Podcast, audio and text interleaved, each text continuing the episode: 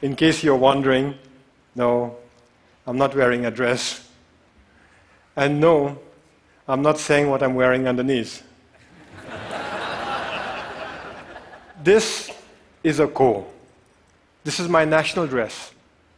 This is how all men dress in Bhutan. That is how our women dress. Like our women, we men get to wear pretty bright colors. But unlike our women, we get to show off our legs. our national dress is unique. But this is not the only thing that's unique about my country. Our promise to remain carbon neutral is also unique. And this is what I'd like to speak about today our promise to remain carbon neutral. But before I proceed, I should set you the context. I should tell you our story. Bhutan is a small country in the Himalayas. We've been called Shangri La, even the last Shangri La. But let me tell you right off the bat, we are not Shangri La. My country is not one big monastery populated with happy monks. the reality is that there are barely 700,000 of us sandwiched between two of the most populated countries on earth China and India. The reality is that we are a small, underdeveloped country doing our best to survive. But we are doing okay. We are surviving. In fact, we are thriving. And the reason we are thriving is because we've been blessed with extraordinary kings. Our enlightened monarchs have worked tirelessly to develop our country, balancing economic growth carefully with social development, environmental sustainability, and cultural preservation, all within a framework of good governance.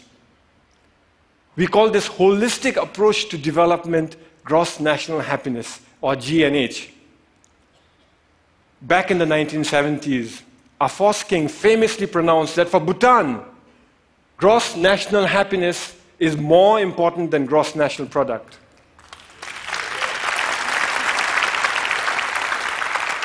Ever since, all development in Bhutan is driven by GNH, a pioneering vision that aims to improve the happiness and well being of our people. But that's easier said than done, especially when you're one of the smallest economies in the world. Our entire GDP is less than $2 billion. I know that some of you here are worth more individually than the entire economy of my country. So our economy is small. But here's where it gets interesting education is completely free. All citizens are guaranteed free school education, and those that work hard are given free college education. Healthcare is also completely free. Medical consultation, medical treatment, medicines, they're all provided by the state. We manage this because we use our limited resources very carefully and because we stay faithful to the core mission of GNH, which is development with values. Our economy is small and we must strengthen it. Economic growth is important. But that economic growth must not come from undermining our unique culture or our pristine environment. Today, our culture is flourishing. We continue to celebrate our art and architecture, food and festivals, monks and monasteries. And yes, we celebrate our national dress too. This is why I can wear my gho with pride. Here's a fun fact you're looking at the world's biggest pocket. It starts here, goes around the back, and comes out from inside here. In this pocket, we store all manner of personal goods, from phones and wallets to iPads, office files, and books. but sometimes, sometimes even precious cargo. So our culture is flourishing, but so is our environment. 72% of my country is under forest cover. Our constitution demands that a minimum of 60% of Bhutan's total land shall remain under forest cover for all time.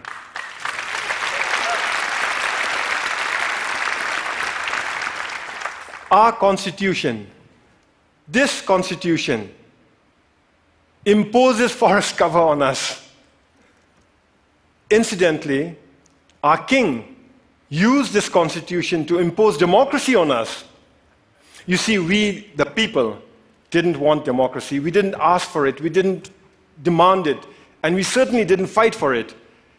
Instead, our king imposed democracy on us by insisting that he include it in the constitution. But he went further. He included provisions in the constitution that empower the people to impeach their kings, and included provisions in here that require all our kings to retire at the age of 65. Fact is, we already have a king in retirement. Our previous king, the great fourth, retired 10 years ago at the peak of his popularity. He was all of 51 years at that time. So, as I was saying, 72% of our country is under forest cover, and all that forest is pristine.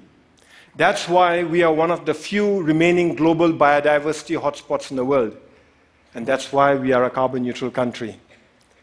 In a world that is threatened with climate change, we are a carbon neutral country. Turns out it's a big deal. Of the 200 odd countries in the world today, it looks like we are the only one that's carbon neutral. Actually, that's not quite accurate. Bhutan is not carbon neutral. Bhutan is carbon negative. Our entire country generates 2.2 million tons of carbon dioxide. But our forests, they sequester more than three times that amount. So we are a net carbon sink for more than 4 million tons of carbon dioxide each year. But that's not all. We export most of the renewable electricity we generate from our fast flowing rivers. So today, the clean energy that we export offsets about 6 million tons of carbon dioxide in our neighborhood. By 2020, we'll be exporting enough electricity to offset 17 million tons of carbon dioxide. And if we were to harness even half our hydropower potential, and that's exactly what we are working at, the clean green energy that we export would offset something like 50 million tons of carbon dioxide a year. That is more CO2 than what the entire city of New York generates in one year. So, inside our country, we are a net carbon sink. Outside, we are offsetting carbon. And this is important stuff. You see, the world is getting warmer, and climate change is a reality. Climate change is affecting my country. Our glaciers are melting, causing flash floods and landslides, which in turn are causing disaster and widespread destruction in our country. I was at that lake recently. It's stunning. That's how it looked 10 years ago. And that's how it looked 20 years ago. Just 20 years ago, that lake didn't exist. It was a solid glacier. A few years ago, a similar lake breached its dams and wreaked havoc in the valleys below. That destruction was caused by one glacial lake. We have 2,700 of them to contend with. The point is this my country and my people have done nothing to contribute to global warming. But we are already bearing the brunt of its consequences. And for a small, poor country, one that is landlocked and mountainous, it is very difficult. But we are not going to sit on our hands doing nothing. We will fight climate change. That's why we have promised to remain carbon neutral. We first made this promise in 2009 during COP15 in Copenhagen. But nobody noticed. Governments were so busy arguing with one another and blaming each other for causing climate change that when a small country raised our hands and announced, we promised to remain carbon neutral for all time, nobody heard us. Nobody cared. Last December in Paris, at COP21, we reiterated our promise to remain carbon neutral for all time to come. This time we were heard. We were noticed and everybody cared. What was different in Paris was that governments came around together to accept the realities of climate change and were willing to come together and act together and work together. All countries, from the very small to the very large, committed to reduce the greenhouse gases emissions. The UN Framework Convention for Climate Change says that if these so called intended commitments are kept, we'd be closer to containing global warming by 2 degrees Celsius. By the way, I've requested the TED organizers here to turn up the heat in here by 2 degrees. So if some of you are feeling warmer than usual, you know who to blame. It's crucial that all of us keep our commitments. As far as Bhutan is concerned, we will keep our promise to remain carbon neutral.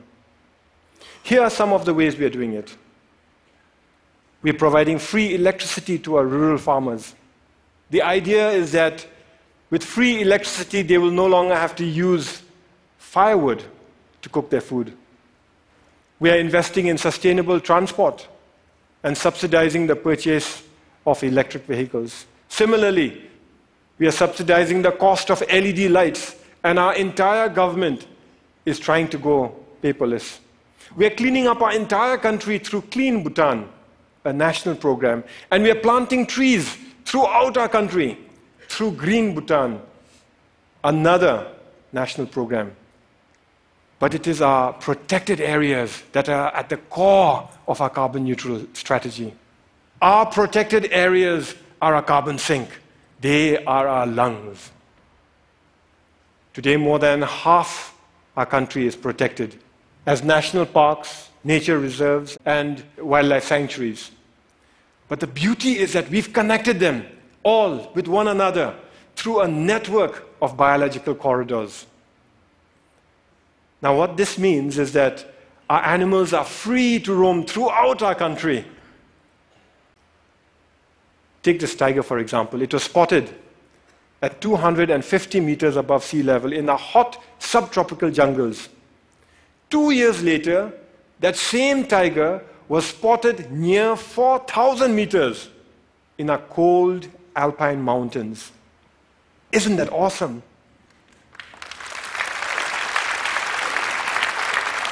We must keep it that way. We must keep our parks awesome. So every year we set aside resources to prevent poaching, hunting, mining, and pollution in our parks, and resources to help communities who live in those parks manage their forests, adapt to climate change, and lead better lives while continuing to live in harmony with Mother Nature. But that is expensive over the next few years, our small economy won't have the resources to cover all the costs that are required to protect our environment. In fact, when we run the numbers, it looks like it'll take us at least 15 years before we can fully finance all our conservation efforts.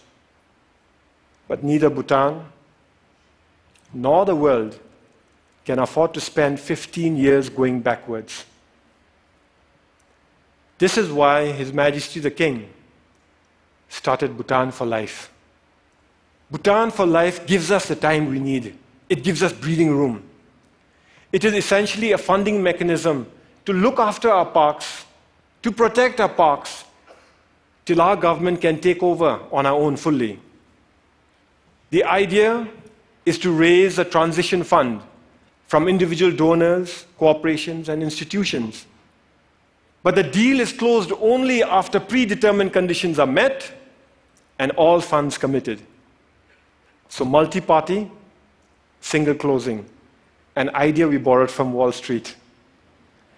This means that individual donors can commit without having to worry that they'll be left supporting an underfunded plan. It's something like a Kickstarter project, only with a 15 year time horizon and millions of tons of carbon dioxide at stake. Once the deal is closed, we use the transition fund to protect our parks, giving our government time to increase our own funding gradually till the end of the 15 year period. After that, our government guarantees full funding forever. We're almost there. We expect to close later this year. Naturally, I'm pretty excited.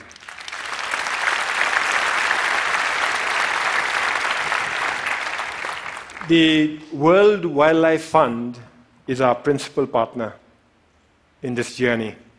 And I want to give them a big shout out for the excellent work they're doing in Bhutan and across the world.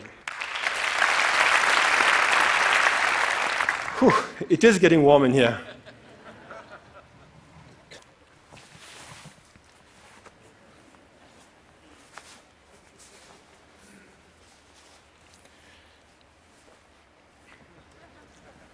I thank you for listening to our story. A story of how we are keeping our promise to remain carbon neutral. A story of how we are keeping our country pristine for ourselves, our children, for your children, and for the world. But we are not here to tell stories, are we? We are here to dream together. So, in closing, I'd like to share one more dream that I have. What if we could mobilize our leadership and our resources, our influence and our passion to replicate the Bhutan for Life idea to other countries so that they too can conserve their protected areas for all time? After all, there are many other countries who face the same issues that we face. They too have natural resources that can help win the world's fight for sustainability only they may not have the ability to invest in them now. So, what if we set up Earth for Life, a global fund, to kickstart the Bhutan for Life throughout the world?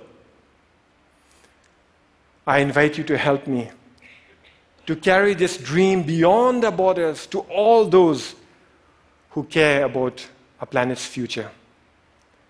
After all, we're here to dream together, to work together to fight climate change together, to protect our planet together. Because the reality is, we are in it together. Some of us might dress differently, but we are in it together. Thank you very much. And Thank you. Thank you. Thank you. Thank you.